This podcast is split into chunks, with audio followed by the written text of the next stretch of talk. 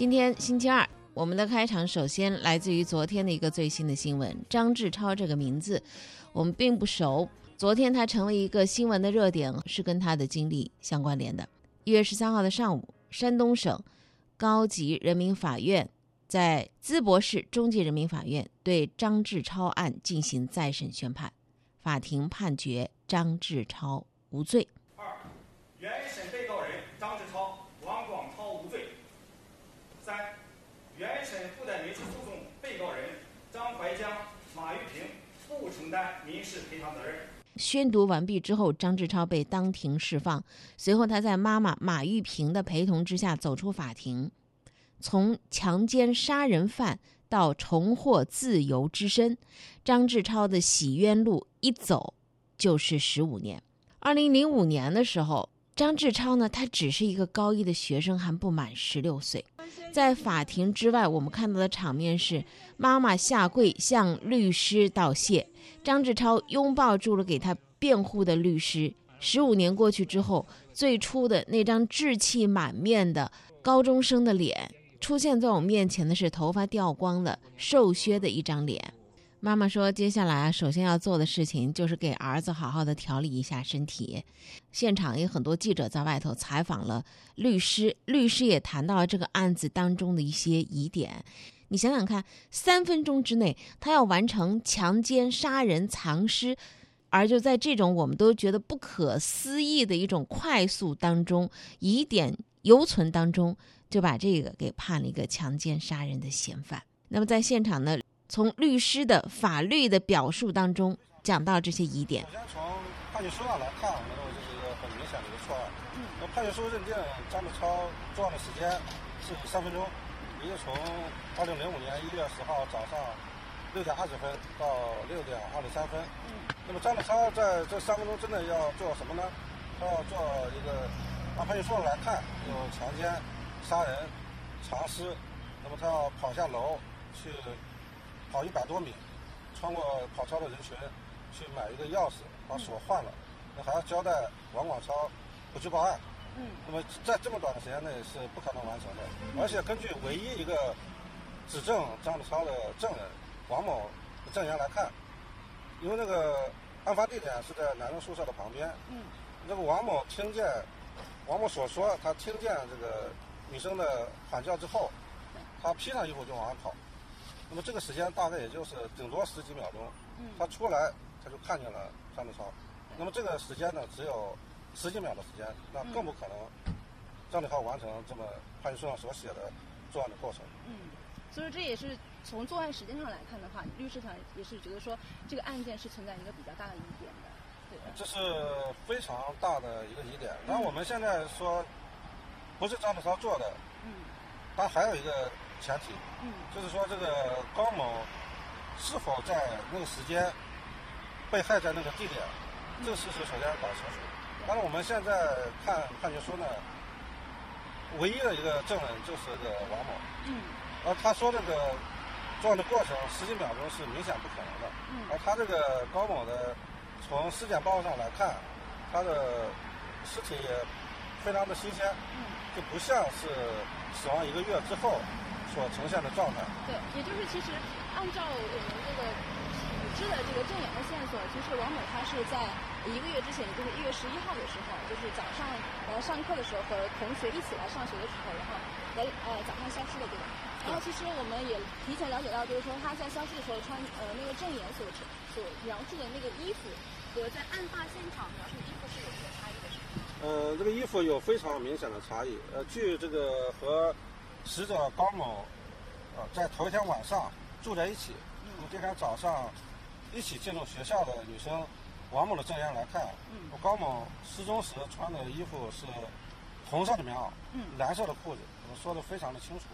而这个后来我们看见彩色的这个照片之后，我发现尸体上是黄色的棉袄，白色的裤子。那么显然，这个任何人去作案是不可能给他换一身衣服的。嗯，这也是我们认为高某没有在失踪以后很快遇害，嗯，一个很重要的一个疑点。啊，那么也就是说，那么张志超究竟是在那个时间或者说在那个地点有没有可能行凶也是要打个大大的问号的，是吗？呃，这个不是张志超嗯作案的问题，这是这个这个高某是否在判决书上写的那个时间出现在那个地方，嗯是否在那个地点被害的一个疑点。这是律师啊，在这个法院外头接受记者采访的时候一个表述啊。二零零五年二月，在山东省的一个中学一间废弃的厕所里头，发现一具下身赤裸的女尸。这个学校高一二十四班的班长，当时还不到十六岁的张志超，被警方认定为嫌犯。第二年的三月，张志超因为强奸罪被临沂市中级人民法院判处无期徒刑。二零一一年，沉默六年的张志超突然开口喊冤，说自己遭到了刑讯逼供，从此母亲马玉萍为他走向了申诉之路。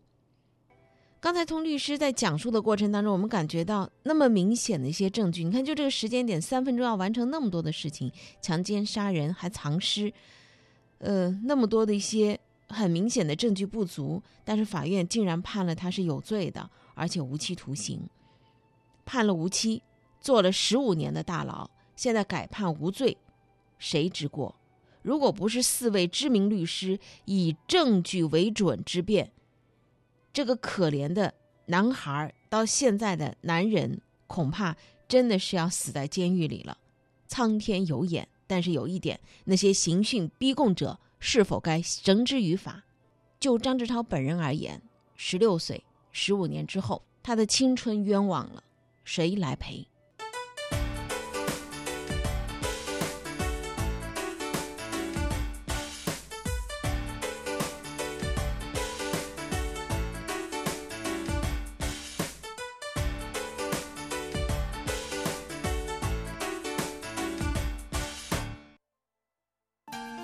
讲东讲西讲东西，说事说情说事情，天天说事儿。早八点，天天说事儿节目，欢迎各位继续关注。这个新闻呢，央视新闻播出之后啊，之后还有一个央视的热评，就特别提到了，说近年来司法机关在落实努力让人民群众在每一个司法案件中都能感受到公平正义的指示，加大平反冤假错案的力度，为蒙受不白之冤的当事人洗清冤屈。有一些名字：聂树斌、呼格吉勒图、念斌、金哲红等等。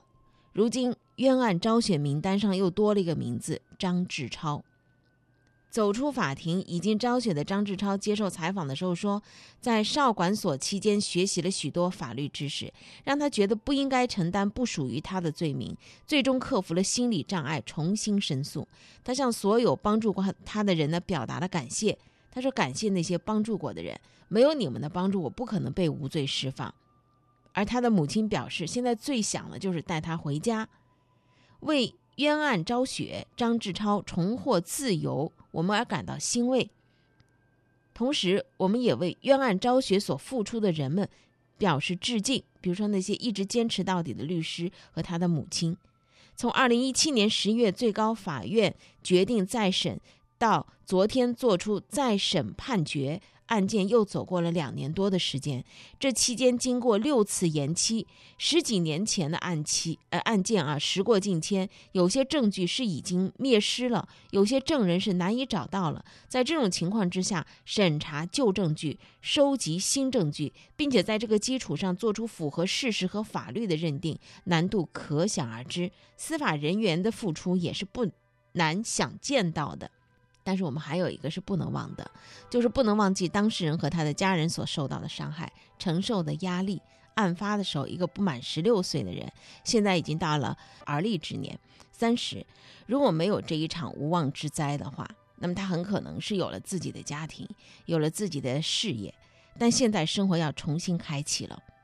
在审呃法院的这个再审的庭审过程当中，张志超说，十六岁开始住监狱，每当填写表的时候，填写自己是强奸犯的时候，心里都极其难受，心灵受到的伤害之深可见一斑。除了他本人，家人也是承受的巨大的压力。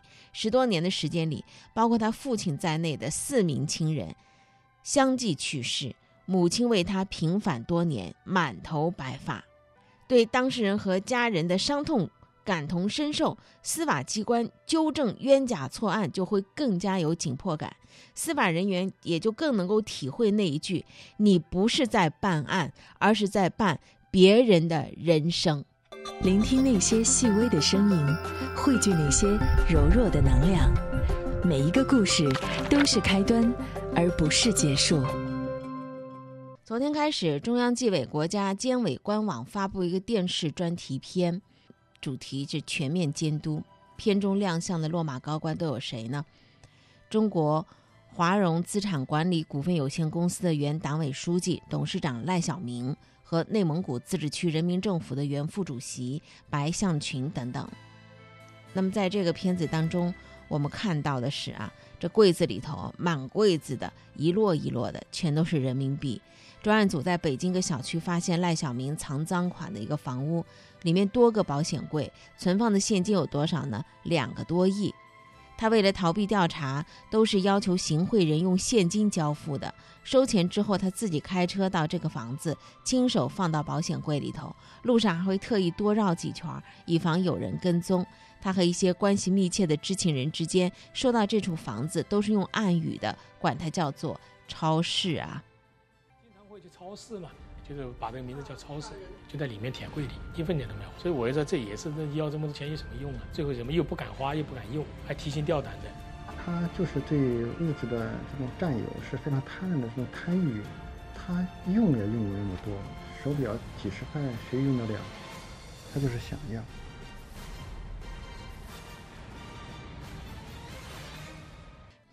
那么白向群呢？嗯，他的。第一笔的贿赂啊，收的就高达一百零五万元。第一次收这笔贿赂的时候，他说首次体会到了靠权力来钱原来是那么的容易。起初还有点提心吊胆的，随着这样的事情越来越多，就渐渐的麻木了。随着权力的越来越大，对金钱的胃口也就是越来越大。那么乌海市呢，被形象称为是乌金之海。这个境内有非常丰富的优质的焦煤和其他的多种矿产资源。在二零零三年到二零一一年，白向群在乌海市担任市长、市委书记期间，就用这片乌金之海的资源，为自己换取了大量的黑金。一张床收了那么多的酒，想日天天喝，一天三顿牢饭，四次动用公款六百余万购买各种高档的白酒、红酒。一回想起这些，自己可以说是痛不欲生。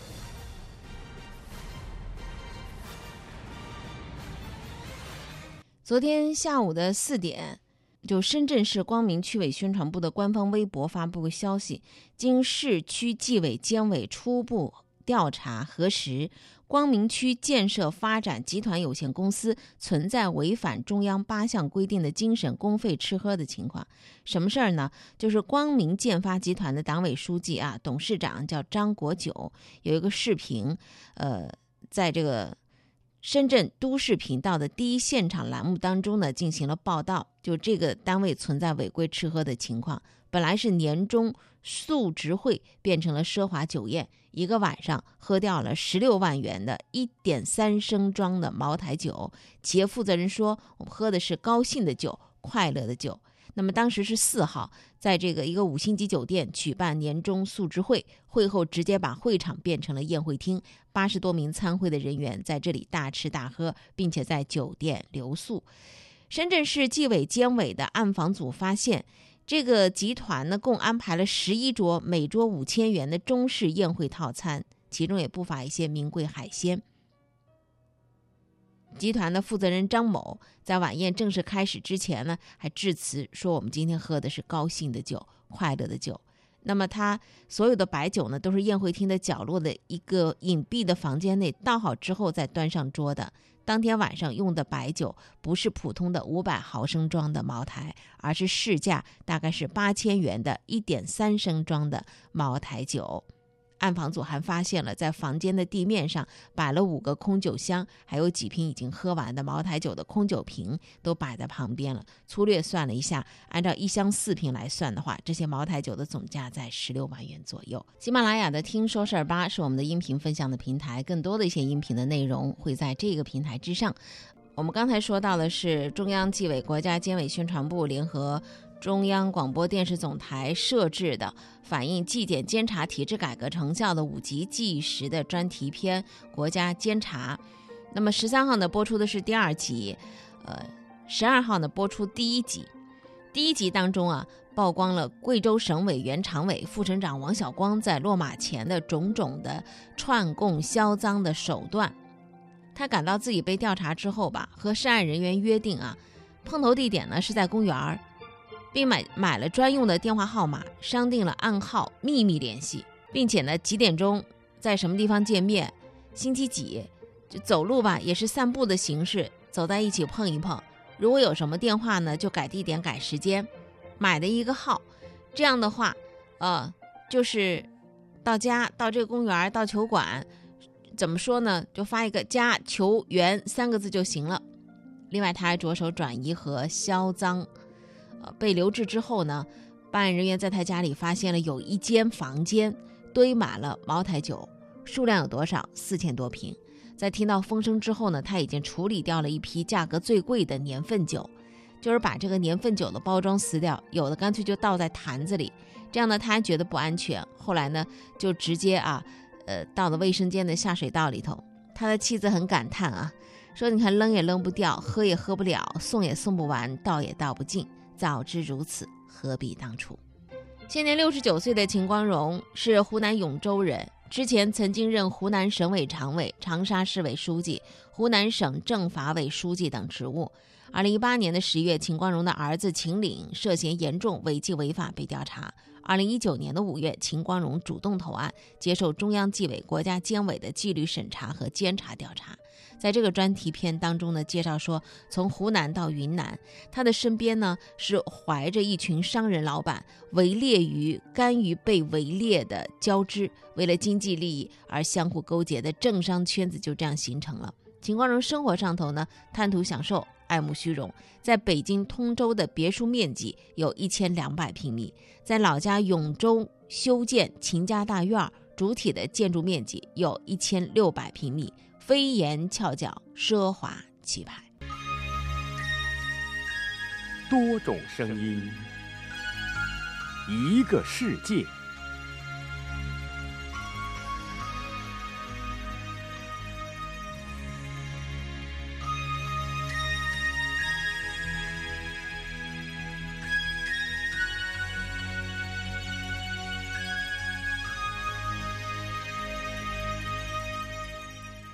声音单元，我们来做一些回顾。在二零一九年，我们曾经分享过的一些声音的音频，至今耳边响起，依然是难以忘怀。比如说，一九八一年有一场比赛给我们带来过一个口号，这个口号是什么呢？振兴中华。这里是晨听，我是张瑞。中央人民广播电台，中央电视台，各位听众，各位观众。同胞们，你们好！现在我们是在香港伊丽莎白体育馆播音，转播1981年世界杯排球赛亚洲地区预选赛，中国男子排球队同南朝鲜男子排球队比赛的实况。1981年3月20号的这场男排比赛，通过广播电视直播传递到国内。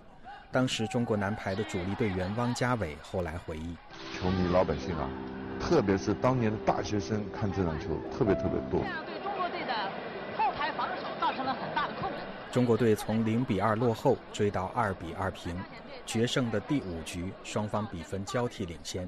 这是决胜局的比赛，事关重大。当时在北京大学历史系念大三的牛大勇后来回忆。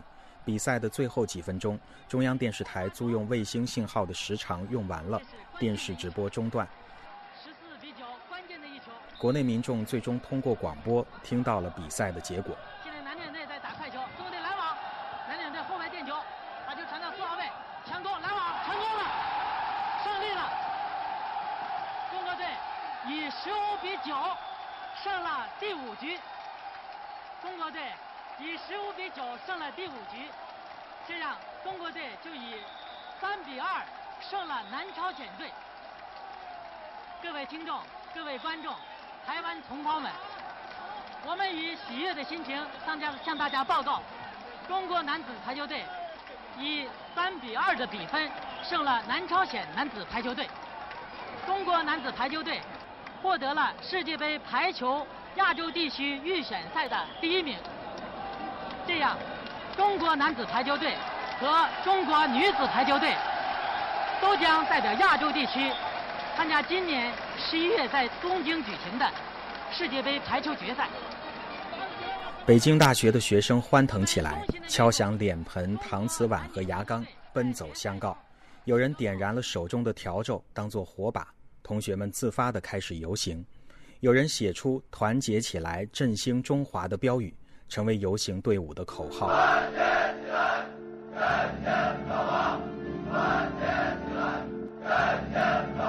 第二天，北京大学广播台播放了同学们聚会游行的录音，突出强调。团结起来，振兴中华！喊出了北大学子的心声。一个星期之后，从香港返回北京的中国男排和女排队员应邀到北大参加庆功会。会场上最响亮的呼声也是这一句口号。很多的有抱负、我是有有理想的这种人，当年还出了一口这种气，这是第一个。第二个呢，也顺应了那个时代的那个发展的潮流。孙女方团网得分十七比十五。中国队以两分的优势取得了最后胜利。女排的姑娘们，当年十一月的世界杯排球赛，中国女排先后战胜苏联、美国、日本等对手，获得中国排球史上的第一个世界冠军。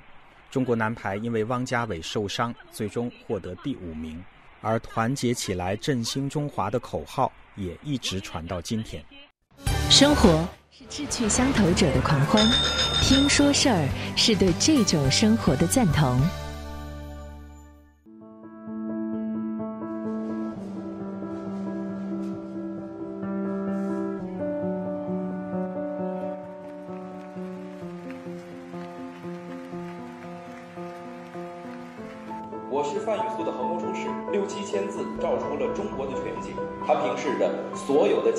将苦难变得那样的。云淡风轻。名为《我是范雨素》的文章刷爆了朋友圈。说没有激烈的言辞，这文字看起来就像轻描淡写，但是直击心脏。有很多人说还说什么是北大人做枪手写的，怎么叫写不出来的呢？有什么写不出来的？就就看不起农民这个群体呀。所以有人要把一个保姆推进文学殿堂去了，哎，我还要推进去，好像我是个不懂文学的人。现在我都还得做做做家政工，做小时工。我我我就习惯了靠体力为生了，我不相信蚊子能改变生活。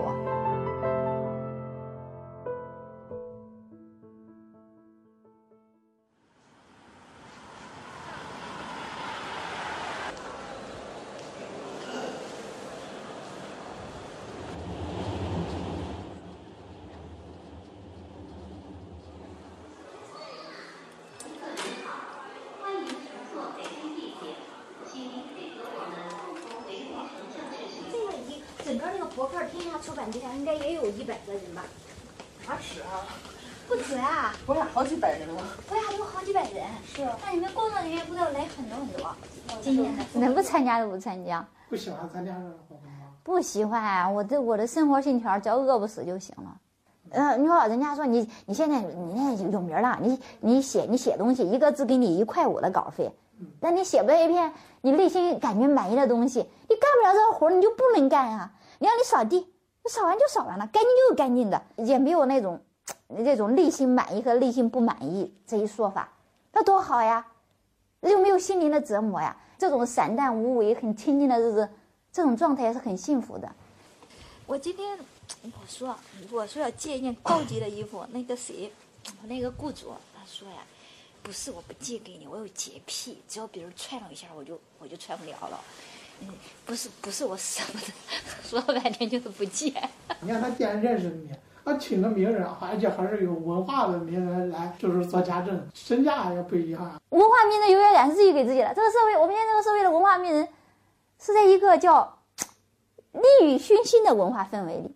文化跟钱一比，这文化都一钱不值。一钱不值的文化，你你你说，哎呀，我是个文化名人，我有优越感，你都是啪啪啪扇自己脸上扇几耳光。不叠加的，所以我的工价位还是最低的。都是这都是这样，吉祥的吉祥的都是这样，都是这套衣服，都是都是穿这个廉价服里的。好的。就是因为每天在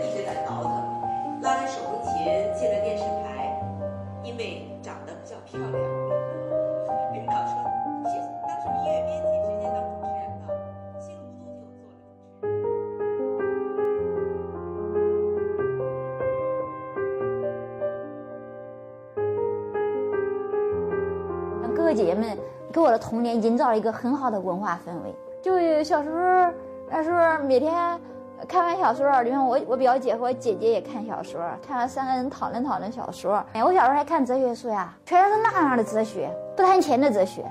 我要是现在小时候在现在的文化氛围，那我就每天也是两眼闪发着亮晶晶的光，贪婪的光在盯着钱了。小时候的文化部一天到晚看苏格拉底，看蒂欧给你，活了些就所以活到现在，别人都觉得你傻乎的了。获得年度新生面孔奖的是《我是范雨素》的作者育儿嫂范雨素，有请。接下来让我们有请人物。这个城里人对农民误解很深，深到好像有些农民个个都是愚昧的，都是无知的，都在水都在水深火热里活着。实际上，农民们每天都忙着赚钱，才没空理你们怎么说他们呀。宫里的人们，仰望星空的人们，我们没有什么不同，我们都是一样的。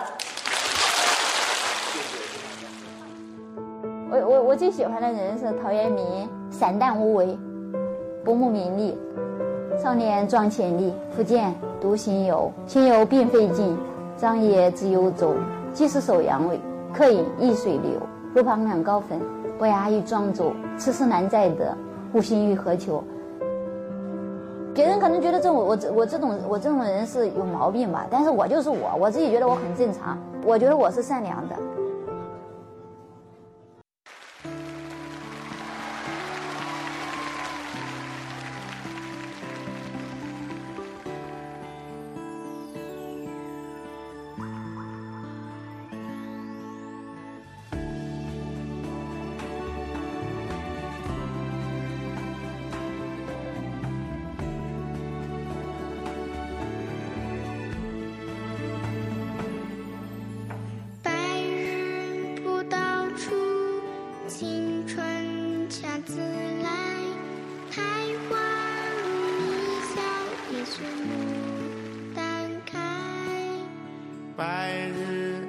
到处，青春恰自来。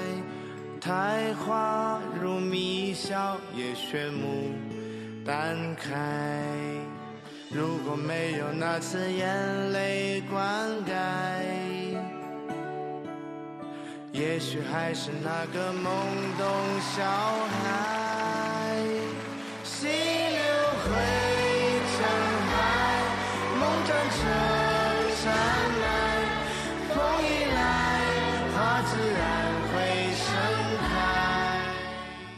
感谢各位的收听，生活比新闻更精彩。喜马拉雅的“听说事儿吧”是更多的音频分享。